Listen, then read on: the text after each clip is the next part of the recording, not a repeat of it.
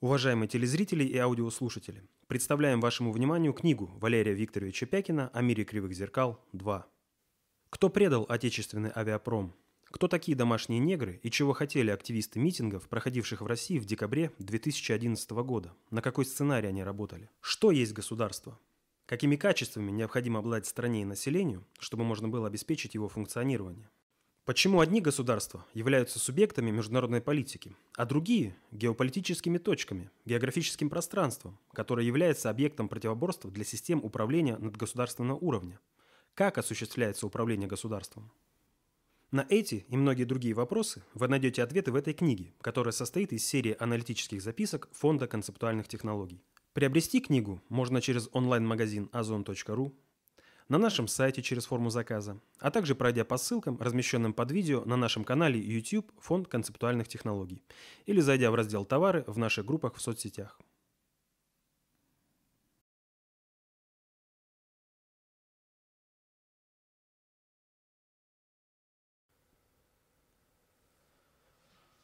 Здравствуйте, Валерий Викторович. Здравствуйте. Здравствуйте, уважаемые телезрители аудиослушатели и товарищи в студии. Сегодня 9 декабря 2019 года. Первый вопрос от Сергея посвящен очередной прямой линии разговору э, председателя правительства э, Медведева с представителями СМИ, которая состоялась 5 декабря. И данный разговор проходил, э, как пишет Сергей, в совершенно другом формате, по составу участников, нежели во все предыдущие годы. С чем связаны такие изменения и как вы в целом оцениваете постановку вопросов представителями СМИ и ответы Медведева? Были ли там действительно вопросы глобального уровня значимости или же это дежурное мероприятие для галочки? Это абсолютно дежурное мероприятие для галочки, это абсолютное пиар-мероприятие. Вот тот факт, что уровень представления вопросов – это телеканалы СТС, ТНТ, Муз-ТВ. Вот. Никто не говорит, что развлекательная сфера тоже должна находиться в сфере интересов э, управления, государственного управления. Но э, формулировать это как э, задачу мейнстрим управления как задачу, которая формирует э, э, само содержание управления, ну, извините, здесь, в общем-то, определенный такой показатель, что Дмитрий Анатольевич всего лишь на все клоун, марионетка, которая играет свою роль. Но при этом играет ее роль достаточно э, старательно, показывая своему хозяину, кто назначил его на эту роль, всю, все свое содержание. Вот, казалось бы, обычное такое мероприятие, да, вот. пригласили такие вот каналы. Э, разговор должен по существу э, вопросов. У нас же огромное количество вопросов, проблем в управлении, которые надо разрешать. Вот сравнить, какие вопросы задавали Путину сравнить, какие вопросы задавали э, Медведеву. И все становится ясно. Он где-то там, э, на обочине э, процессов управления, где-то там, вот, где надо что-то изображать, но не быть. Но при этом то, кто он по существу, он вполне э, целостно изложил. Он вполне целостно, если его слушать внимательно, изложил, что он до глубины души ненавидит Россию, русский народ, он преклоняется перед Западом и уничтожать, э, вот как уничтожает э, Россию, так и будет уничтожать. Ведь э, не будем забывать, что именно Дмитрий Анатольевич Медведев заявил, что образование – это жизненно важная функция соци... любого социального организма. Жизненно важная. Любой социальный организм, общество не может существовать без образования. А для него образование – это услуга. А соответственно этому преподаватели, учителя – это лакеи. Но он же так и строит. Он продолжает уничтожать школьное образование. Это же его посыл, э, чтобы вместо э, но, естественно, научных э, предметов побольше было иностранного языка. Ну, лакей-то должен быть, э, э, понимать хозяина на любом языке. Зачем ему чего-то знать? Вот э, успехи сталинской индустриализации и вообще Советского Союза были связаны с тем, что образование было поставлено на научную основу, и, соответственно, этому определялось не только чему, но и как учить. То есть разрабатывались специальные методики обучения. Что говорит Дмитрий Анатольевич? Педагогические вузы ни к чему. Нам не нужны преподаватели. Вон любой специалист сможет научить. Правда, что ли? То есть то, на чем взлетел Советский Союз и показал э, всему миру гигантский рост во всем, в экономике, в искусстве, в культуре, во всем показал. В культуре имеется в виду в общем смысле этого слова. А искусство как одно из содержаний. Вот. И именно благодаря тому, что у нас педагогика поставлена на профессиональную основу, что специально обучаем преподавателя. И это является залогом суверенитета России. Для Дмитрия Анатольевича Медведева это лишнее. Это надо выкидывать, это надо уничтожать. И он последовательно уничтожает школьное образование, давит педагогические вузы и все прочее. Что об этом не надо было поговорить. Не надо было поговорить о том, как Э, какая сфера культуры у нас будет? Будут смеяться над какими-то уральскими пельменями? Или еще над какой-то, э, где э, просто наше общество вводят в деградацию? Или же как будет формироваться на высоких культурных исторических примерах? То есть сфера развлечения на чем должна быть основана? Нет, этот вопрос вот по факту он уничтожает – но как э, деградировать общество, он поможет об этом поговорить. И вот что это за государственный деятель?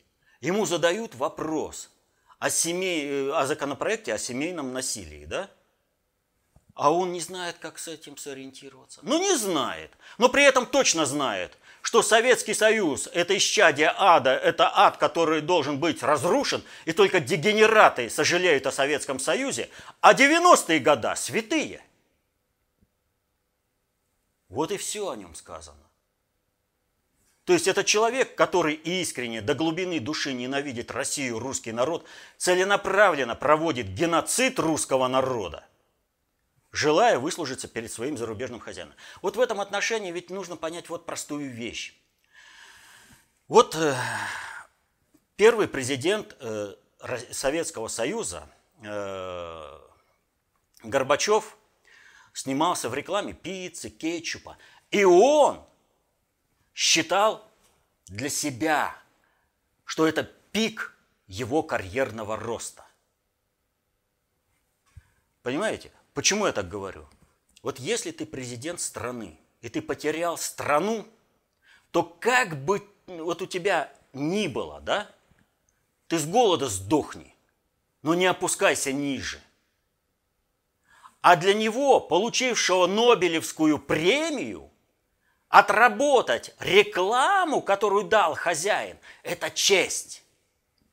Так вот, именно об этой чести – служить хозяину, может и мне, там, может, Дмитрий Анатольевич, почему с этими э, развлекательными каналами встречается, а может и мне доверят какую-нибудь роль какого-нибудь скомороха в какой-нибудь рекламе. У хозяин как отметь. Подумаешь, какой-то президент какой-то рашки. А вот быть у хозяина рабом, в его рекламе послужить. Что для э, Горбачева Советский Союз, супердержава номер один? Он до сих пор ее презирает и проклинает.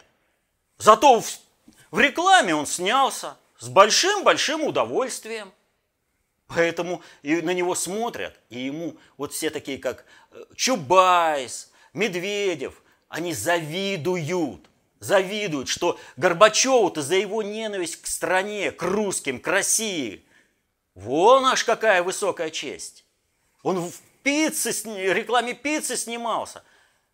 Ну и Медведеву тоже хочется. Тоже хочется этого же. И вот в этом отношении наша вот эта вся так называемая элита, которая стала элитой, потому что их назначили олигархами и государственными деятелями, сотрудники посольства Соединенных Штатов, все эти Чубайсы, Медведевы и прочее, вот, они ничем, абсолютно ничем не отличаются от рагулей с Западной Украины. Ничем. Потому что для тех, подумаешь, космос, подумаешь, э, государственное управление, все это мелочи. А вот быть помощником Келлера, э, Кельнера в борделе, о, это великое дело, это карьера. Вот точно такой же менталитет, он полностью и у Медведева, и у всех остальных. Поэтому они уничтожают страну. Им само напоминание о том, что человеку должно быть человеком, является оскорбительным и унизительным. Не для этого они э, разрушали Советский Союз, не для этого они загоняли страну в 90-е, чтобы было человеческое достоинство. Сами-то они уж давно рабы. И когда люди не желают быть рабами, для них это оскорбительно. И поэтому они и по-прежнему раскручивают э, государственный переворот в стране ну вот, против Путина. Им нужно во что бы то ни стало уничтожить Россию. Но они не понимают, дураки, простой вещи. После того, как будет разрушена Россия, нужда у хозяина в них, в этих, у, вот, я не знаю, ущербных, вот вообще умственно ущербных, вот просто отпадает. Они даже на шаг дальше не смотрят. Но при этом, еще раз повторю, Медведеву бы сейчас озаботиться бы в, в обратную сторону. Именно образ... спасать школу, спасать педагогические вузы. Но он же продолжает давить их. Так же, как продолжает действовать э, по уничтожению нашей авиации, производства авиации, чтобы, не дай бог, это не навредило интересам Соединенных Штатов. Путин, уходя э, с первого, вернее, со второго срока президента в 2008 году, Медведеву оставляет хороший задел, возрождение нашей авиационной промышленности, заказы оставляет, сэкономленные деньги. Все, начинай производить самолеты. У тебя уже покупатели есть. Что делает Медведев? Он говорит, все свободны. Покупаете самолеты только у Соединенных Штатов. Потом берет все эти деньги, сэкономленный Путин, привозит и Боингу и говорит, а это вот вам на развитие. А когда самолеты нам дадите, ну тогда и хорошо. Ну это что, государственный подход? Нет. И вот в этих условиях, в этих условиях, вы представьте себе, какое у нас состояние в государственном управлении. Дмитрий Анатольевич Медведев по-прежнему является лучшим э, вариантом премьер-министра. Я больше по этой теме ничего не буду говорить, но это не катастрофа для страны, а наоборот наш выигрыш.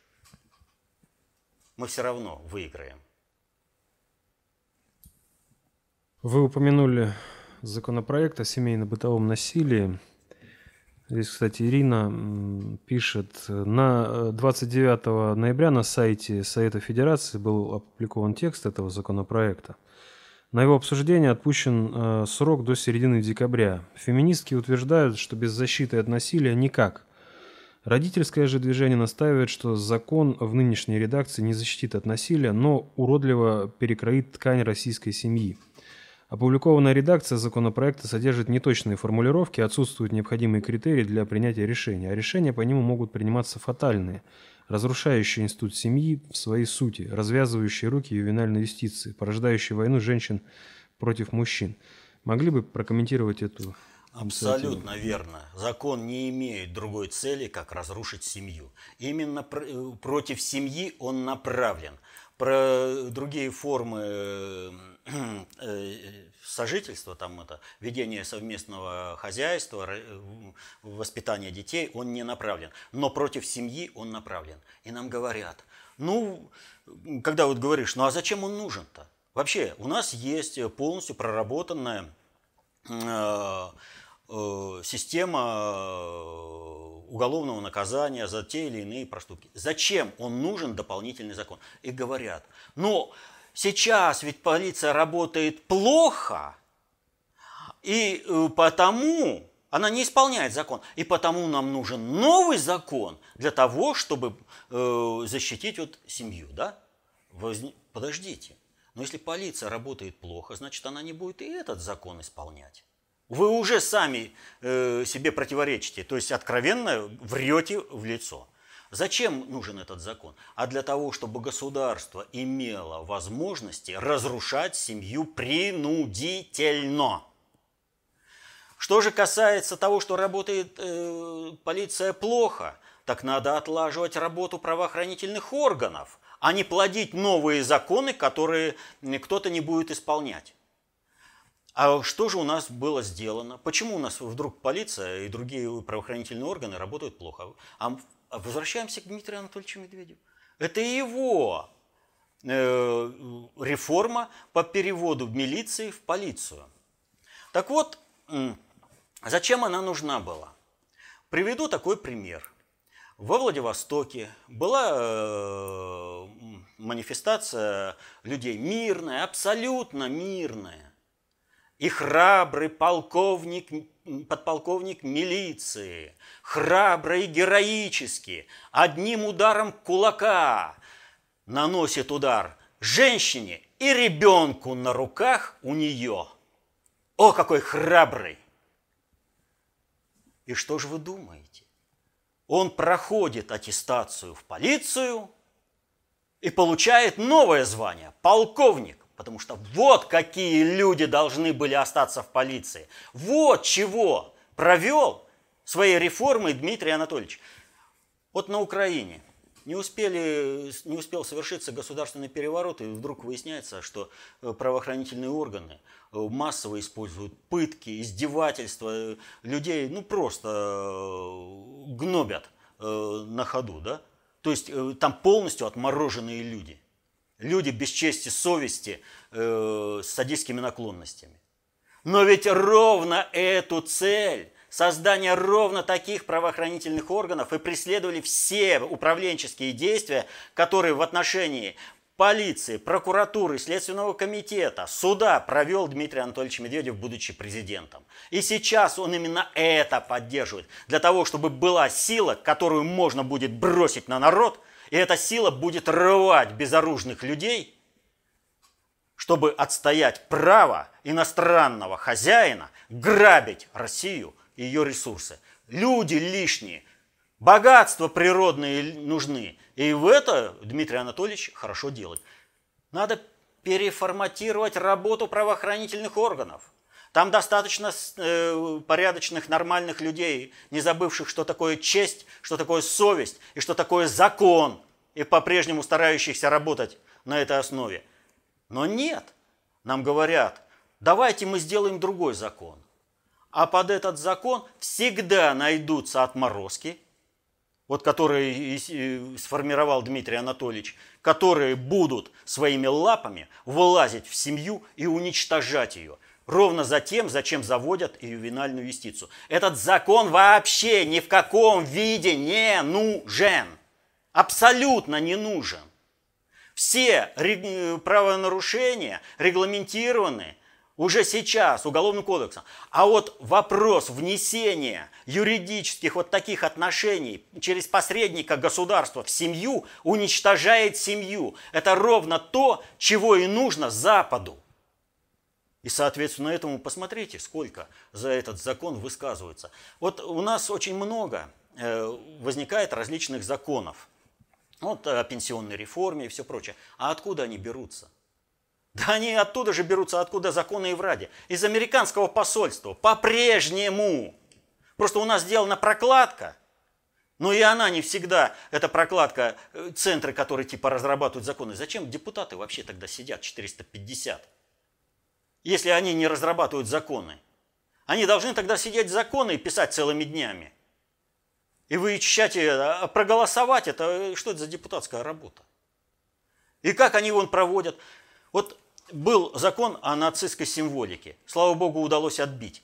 Вот сейчас были э, дилетантские чтения, когда э, «Эхо Москвы» и «Дилетант» клеветали э, на Советский Союз. Но был бы вот этот закон о нацистской символике, им бы отвечать нельзя было. Ну никак нельзя было отвечать. Вот они могут пропаганду антирусскую вести, клеветать на страну, а отвечать никак нельзя. Этот закон был в рамках вот этого э, запрете нацистской символики. Э, он был в рамках полномасштабного процесса создания в стране культа предателей. Ну, как может не оскорблять любого человека, идущего э, в колонне бессмертного полка с портретом своего отца или деда, погибшего при защите Родины, когда над колонной развивается флаг Власовский. Это как? А завтра этих власовцев понесут в этой колонне. А тогда за что воевали? И вот чего добиваются-то? Равная ответственность России и э, Германии за эту войну. Как это равная ответственность? Мы сохранили жизнь на планете Земля, не дали установиться фашистской диктатуре, сохранили культурную идентичность всех э, народов Европы. И вдруг за это Россию наказывают. Ну именно за это и наказывают руками предателей. И вот сейчас, в принципе, нужно понимать, что необходимо добиваться как минимум освобождения э, от э, всякого камуфляжа трибуны, с которой выступал на первом и втором параде Победы главнокомандующий Иосиф Виссарионович Сталин во время Великой Отечественной войны. Мавзолей должен предстать во всей своей красе. Это символ победы в Великой Отечественной войне. И нужно добиваться переименования Волгограда в Сталинград. С этого начинается возрождение суверенитета. Но нужно понимать простую вещь. Отказались, вот признаете триколор по полной программе, а дальше следующий шаг. Вы белый флаг признаете на всех олимпиадах и чемпионатах мира. Вот сейчас запретили. На 4 года поднимать российский флаг, даже триколор, признали белый флаг, все, у вас нет государства. Нет государства. Поэтому специальная идеологическая диверсия, когда хоккейную команду раскру... начали пиарить. Красная машина, красная машина. А эта красная машина поет гимн под поднятие белого капитулянского флага.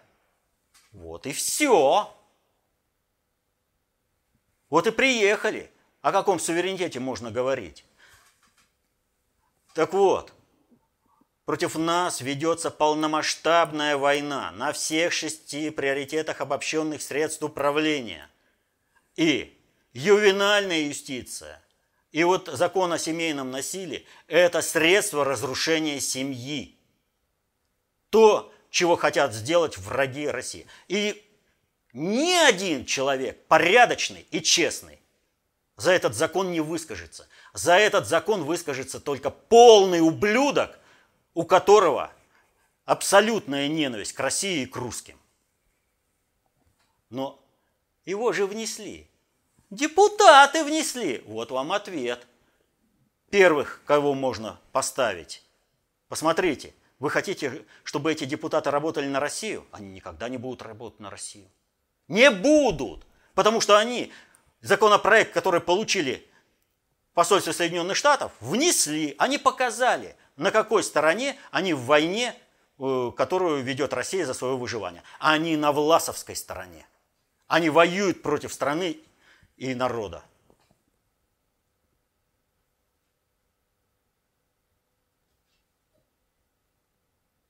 Следующий вопрос от Андрея.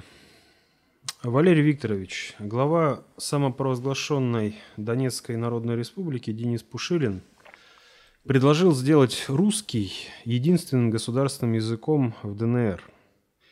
Верно ли я понимаю, что данное предложение – это явная диверсия Пушилина для того, чтобы помешать интеграции всей территории нынешней Украины в Малороссию и для сохранения войны? И это для срыва переговоров, спрашивает еще Светлана.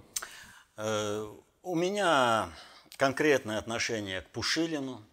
Я уже неоднократно говорил, что он агент СБУ, полностью виновный в том, что пришла война на э, Донбасс в результате, и прошла в таком вот э, русле, что он полностью ну, причастен к убийству Александра Владимировича Захарченко. Вот, э, так что у меня нет э, никаких иллюзий по его деятельности. Но э, что касается данного законопроекта, понимаете, здесь эффект обезьяньей лапы. Вот вообще на Западе это эффект обезьяньей лапы. Когда сопутствующий ущерб превышает полученную выгоду. То есть, да, в определенной степени хотели бы усложнить э, переговоры. Но на каком уровне? на внешнеполитическом, а Путин проводит свою политику на глобальном уровне. И, соответственно, этому уже этот удар мимо. Но хотел того Пушилина, его хозяева, или не хотел, но он поставил вопрос о том, что любой государственный язык должен обеспечить полномасштабное функционирование государства во всем его многообразии. То есть государственный язык должен описывать, иметь терминологию в своем составе э, для того, чтобы осуществлять все процессы управления, все технологические процессы. Украинский язык, как и любой другой местный диалект русского языка, он бытовой язык и не может в полной мере Э, на нем э, осуществляться управление. И в этом отношении очень интересное было заседание в 2014 году во Львове, если не ошибаюсь. Э, но в любом случае это на Западной Украине, но, по-моему, все-таки во Львове. Когда сидели и обсуждали вопросы ЖКХ – и тогда э, на начальника ЖКХ, а ты чего это не на государственной мове, не на державной мове тут, а на языке агрессора говоришь? А он и говорит, а вы хотите как войти в отопительный сезон? Ну вот я должен вам сейчас объяснить все состояние вот этой э, коммунальной системы. А в, в украинском языке даже терминологии соответствующей нет, чтобы описать эти процессы. Так вам шашечки или ехать? И, соответственно, этому вот сейчас указ Пушилина спровоцировал вот эту самую дискуссию во всем, э, на всей территории подконтрольной киевской банде. И, соответственно, этому проекту Малороссии придано новое движение. И вот постоянно, э, несмотря на то, что я уже десятки раз объяснял, не республики ЛДНР входят в состав Украины, возвращаются в состав Украины. А это не подконтрольное э, руководству э, Луганской и Донецкой республики. Территория теперь под, пока подконтрольная киевской банде, которая совершила государственный переворот, вот эта территория, оставшаяся Украины, входит на условиях Луганской и Донецкой республики в состав единого государства Малороссия. Новое. Не надо ни от чего отступать. И э, в этом смысле бандеровцам-бендеровцам там только одно – либо исправительные работы, либо особо взорвавшимся, которые не захотят э, э, свою антигосударственную, антирусскую деятельность против народа Украины, которую они ведут, вот, э, их останется только уничтожить. Если враг не сдается, его уничтожают.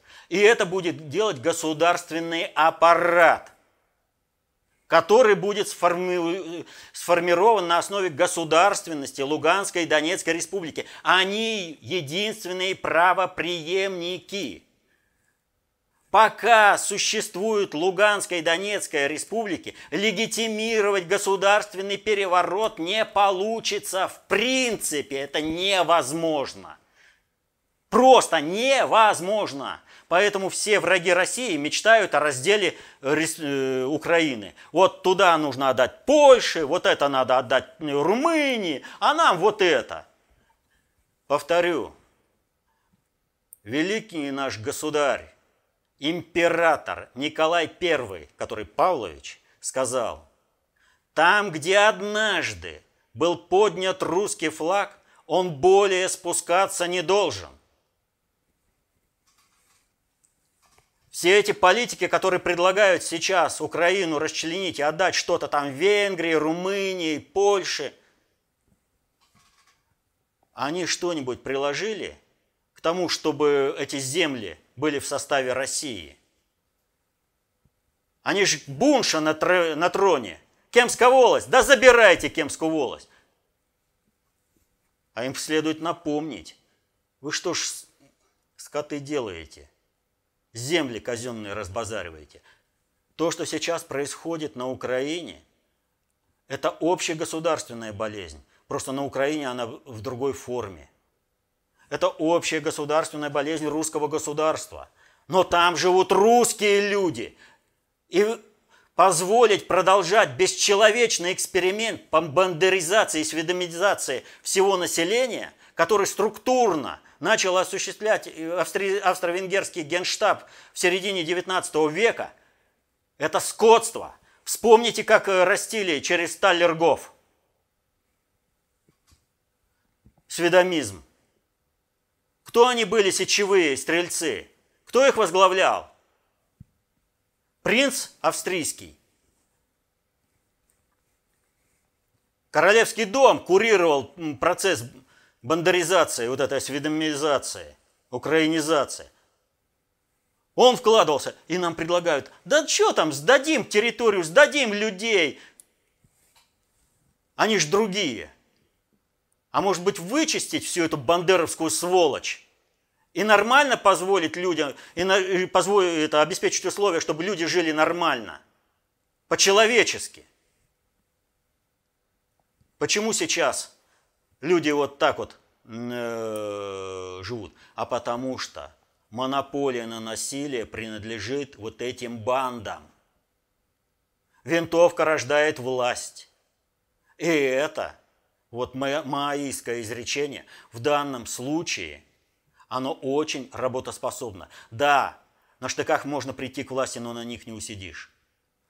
Но вопрос в том, когда киевская банда будет свергнута, это вопрос времени. При одном отношении, при дальнейшей э, государственной суверенизации э, Луганской и Донецкой республики и включении, быстром включении в состав э, Малороссии на условиях Луганской и Донецкой республики оставшихся частей Украины, это быстро и бескровно. При другом на которые нам говорят, расчленить и все прочее, это бесконечно длительный кровавый процесс. Сохранив бандеровский питомник, мира на Украине никогда не будет. И именно этого, например, добивается Жириновский во всех своих выступлениях, который предлагает Украину раз, разделить и какую-то часть как, как, подарить какому-то государству. Польше подарить. А что мы забыли, что Польша создана по, э, в общем-то, по решению держав-победительниц э, после Первой мировой войны. Этого государства не существовало. Это была э, территория, Варшава-то была русским городом. Вы чего, ребята? Вы еще Польше чего-то хотите дарить. Там еще вообще вопросов очень и очень много. Вот. И с какой стати русские территории должны находиться, например, под э, немецким э, управлением. Ну с какой стати вы собираетесь? Или под венгерским управлением? Но я про Румынию вообще не говорю. Это. Э, государство промежуточное, чтобы, созданное, чтобы сохранить территорию и не дать возможности интегрировать в состав России. Чтобы обескровить, обесценить все достижения Александра II в русско-турецкой войне 1877-78 года, когда была создана Болгария. Причем в усеченном порядке. Дипломатически проиграли. И вместо большого государства Болгарию получили вот усеченный. А могли бы, если бы Александр I не предал интересы России, уже давно иметь Черное море русским. И Синоп, и другие города Черноморского побережья давно бы уже были русскими городами. И это был давно бы сейчас Анатолийский федеральный округ. Ну, в принципе, и Болгария бы была балканским, э, как и Румыния, Югославия. Но там бы вопрос другой совершенно был. А так, имеем то, что имеем.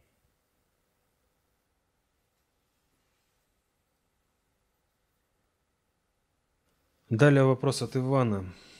А, протестные акции футбольных болельщиков «Зенита», «Спартака», «Краснодара» а, выражены уходом с трибун в первой половине матча. Что это? Отработка синхронных действий ударной силы фанатов перед планируемым госпереворотом через предателей олимпийцев? Не совсем так. Вот если кто-то думает, что футбольные фанаты и любые другие спортивные фанаты – это неуправляемая сила, он глубоко заблуждается. Это очень вполне себе управляемая сила. Управляемая определенными кланово-корпоративными группировками, которые обеспечивают э, им финансирование, сопровождение, в том числе медийное. И в данной ситуации э, просто был выбран э, специально спровоцирован такой момент, когда нужно было Путину перед проведением серии очень серьезных переговоров, в том числе и в нормандском формате, показать зубы. У нас есть огромная армия отморозков, которых мы в любой момент бросим на смятение русского государства – как мы это уже сделали на Украине, когда футбольные фанаты явились ударной силой по тому, как была сметено, э, сметена украинская государственность. Это конкретная заява, это конкретно были показаны зубы определенных кланово-корпоративных группировок. То есть мы можем, вот ты улетишь в Париж, да, а мы вот этих людей просто бросим на улицу – Мамаев и Кокорин показали, что должны делать футбольные фанаты. То есть идти по улице и просто избивать всех ну, встречающихся людей, громить э, здания и автомобили. Они показали, с этого должна была пойти раскрутка, но их остановили. Но это не означает, что эта идеология, то, чего должны делать футбольные фанаты. А ведь посмотрите, Везде. Ну, вышли футбольные фанаты. Ох, разгромили. Ха-ха-хи-хи. Это не ха-ха-хи-хи. Это поддержание их боеспособности. Это поддержание их идеологии, чтобы в нужный момент они уже не задумывались, когда, кого они убивают и что они разрушают. И вот здесь, на этом примере, кланово-корпоративная группировка отдала приказ организовать демонстрацию силы для Путина. И, и это организовали. Так что надо просто с этим делом разобраться специальным органам, которые у нас там занимаются государственной изменой и диверсионными актами.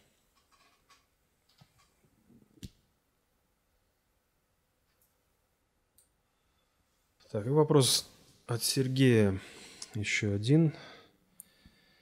Прокомментируйте, пожалуйста, пошедшие в большом объеме заявление многих аналитиков о том, что единый мировой хозяйственно-экономический комплекс с единой мировой технологической зоной будет разделен после опускания США на обособленные региональные экономические и технологические зоны с ограниченными товарным и информационным обменом, а также с большими ограничениями на физические перемещения людей между ними. Получается, что управление ГП не справляется в рамках современного единого глобального информационного поля, что ему требуется последнее – для возвращения былой устойчивости первого, э, то есть раздробить под видом разделения глобальной экономики на обособленные региональные экономические зоны? Э, дело не в том, что не справляется. Дело в том, что реализуется определенный план управления. К началу XIX века глобальный предиктор э, столкнулся с тем, что цивилизация на планете Земля распространяет, развивается в неконтролируемых параметрах. И, соответственно, этому нужно провести некие коррекционные мероприятия для того, чтобы не потерять управление во всем мире. К концу XIX века уже э, встал вопрос разработки определенных сценариев. И в Великобритании в это время был запущен, э, так сказать, творческий конкурс на предложение по преобразованию мира. Что нужно сделать? В рамках этого творческого конкурса э, были предложены определенные метод деградации общества – то есть провести мировую войну в два этапа, Первая и Вторая мировая война в 20 веке они и стали. А перед тем, как провести эту войну, они провели натурный эксперимент э, э, в англо-бурской войне. И наш, э, его незаслуженно называют геополитиком, Едрихин Ван Дам, Э, генерал э, Генерального штаба Российской империи, э, главного разведывательного управления, а тогда он был совсем в другом звании, только начинал свою карьеру.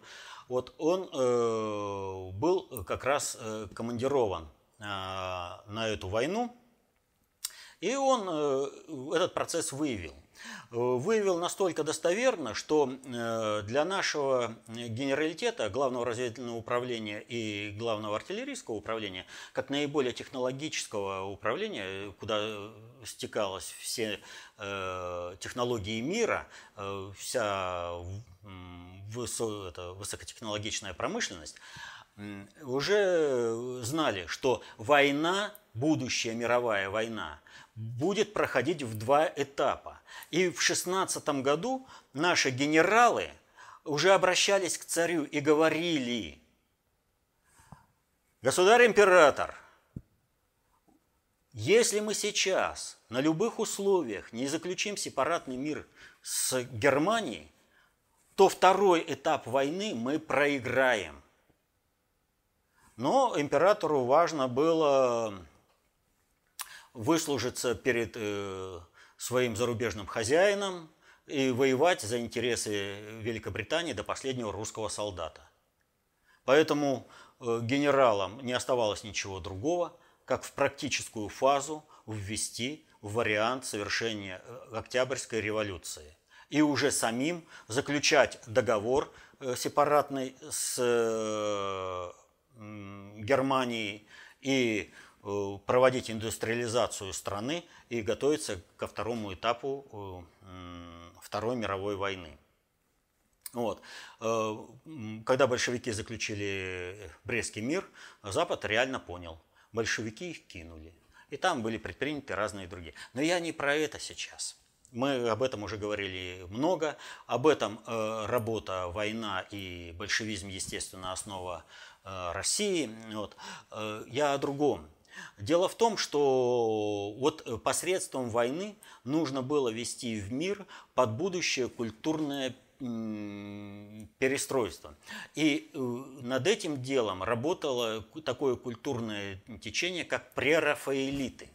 То есть осуществлялся поиск когда э, достигнут наибольший баланс между э, существующими технологиями производства и управления и культурно-нравственным развитием общества. И было выявлено, что таким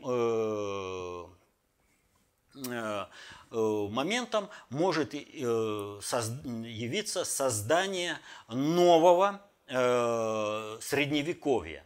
И в этом отношении ИГИЛ – это как раз инструмент, который это новое средневековье, э, ну, в его восточном э, азиатском варианте э, и предъявляет. Так вот, суть заключается в следующем. Нужно ввести государство, функционирование всех государств мира примерно на уровень средневековья. А для этого нужно Э, раздробить государственные союзы, не давать создаваться такому союзу, как Соединенные Штаты, создали это Соединенные Штаты специально, нужен был мировой жандарм, а теперь этот мировой жандарм, влезая своей внешней политикой в глобальную политику, гробит э, глобальное управление, создает глобальному предиктору дополнительные трудности в управлении, которые глобальный предиктор и так теряет в силу закона времени. Он по-любому теряет. Ему надо как-то выкрутиться из этой ситуации. Вот. А Соединенные Штаты, вон, посмотрите, какая сейчас грызня идет, типа между демократами и республиканцами, а на самом-то деле э, идет грызня между страновой и глобальной элитой. И это все сказывается на весь мир. И в этом отношении э, вот э, мы неоднократно говорили о создании европейского исламского халифата, когда пришлое, иноязычное, инокультурное, э, инорасовое, э, инонациональное э, население сметет ныне существующие европейские государства, страны и народы, и на основе их образует новые, государства, новые народы, новые языки и новые государства. Но при этом будет резко понижен э, культурно-образовательный уровень. Они принесут с собой архаику. И, соответственно, этому э, государства будут раздроблены. И то государство, которое будет доминировать в технологическом развитии, его можно держать в, в том управляемом состоянии, которое сейчас невозможно по отношению к Соединенным Штатам. Поэтому вот если Китай его сейчас создают центром концентрации управления, и Иран, э, который тоже создает центром концентрации управления, э, будут доминировать вот в этом мире, то тогда хватит населения Китая в 300 миллионов и совсем немного потребуется населения у Ирана, как вспомогательного центра концентрации управления, для того, чтобы управлять всеми странами и народами. Просто всеми. В том числе и не давая подняться до человеческого типа строя психики и самому населению Китая. И именно поэтому в Китае сейчас проводится масштабнейший социальный эксперимент, когда карта лояльности, когда тебе посмотрели, ага, ты там неправильно дорогу перешел, ты здесь э, окурок мимо мусорницы кинул, но я образно говорю, поэтому тебе запрещается полет на самолет. На самолете ты э, не слишком э, лояльный, тебе опасно э, допускать государство на самолет. То есть там вводится жесткая социальная стратификация и жесткое управление обществом. Вот. Но для того, чтобы э, вот так центр мог функционировать в таком э, режиме, нужно, чтобы все остальное было подконтрольно. Вот вы представьте себе, вы э, полностью роботизируете, э, чипизируете все свое население, оно будет подчиняться э, вашим приказам и законам, а внешнее население будет э, подчиняться своим культурным традициям. Вы его не смогли. Кто кого снесет? Вот есть такой фильм э, «Разрушитель» американский. Там Сталлоне снимается. И вот там есть такой момент. Значит, там есть в городе будущего полиция. Значит, такой, как там это вот, э, преступника разморозили, и э, другой полицейский из того же времени говорит применить, говорит, такой уровень насилия для нас неприемлем.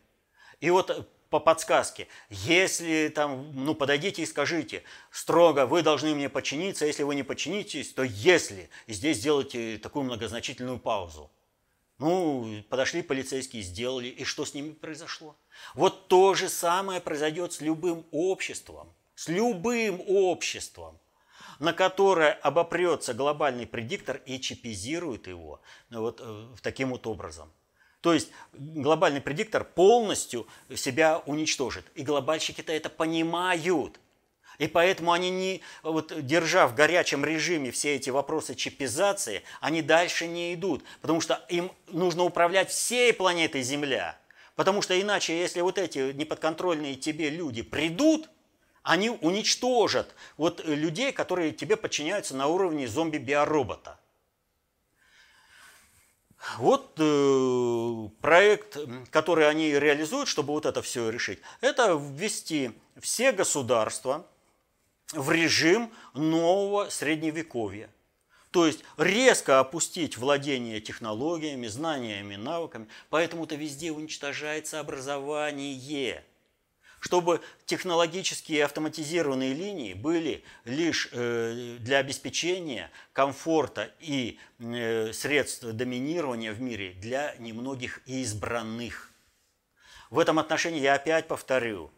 Фильм э, нет, нет, нет, с Вандамом, Киборг. То есть, вот он, технологический центр, а дальше э, все друг друга жрут. А вот здесь вот счастье полное. Так вот, можно устроить примерно такую же ситуацию ко всему миру. То есть, когда будут государства мелкие, которые будут враждовать между собой по принципу э, средневековых государств, и когда они будут искать защиту у крупного э, субъекта, который будет обладать э, новым оружием. Вот в этом отношении, помните, как у Стругацких, там, сейчас не вспомню, как называется, раздавали мечи-то на планете, эти цивилизаторы – то есть давали новые, эти мечи дали, и он сразу становился более дееспособным по отношению, более э, сильным по отношению э, к своим противникам. Но здесь главное не заиграться.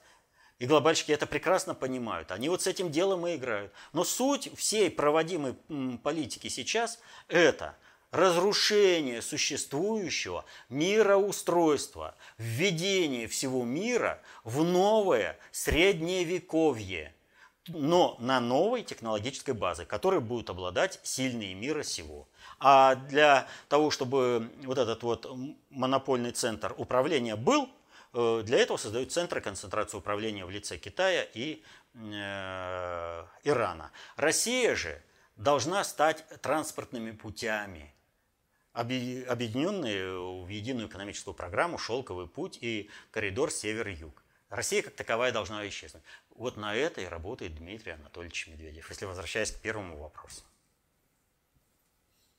Ну, а это был последний вопрос. Вот, казалось бы, вот сегодня мы обсуждали вопросы, которые и так само собой разумеющиеся, они понятны. Но сколько они вызывают дискуссий на различных политических ток-шоу, сколько по этому поводу спорят различные политологи, а почему? А потому что они не знают, как управляются сложные социальные системы.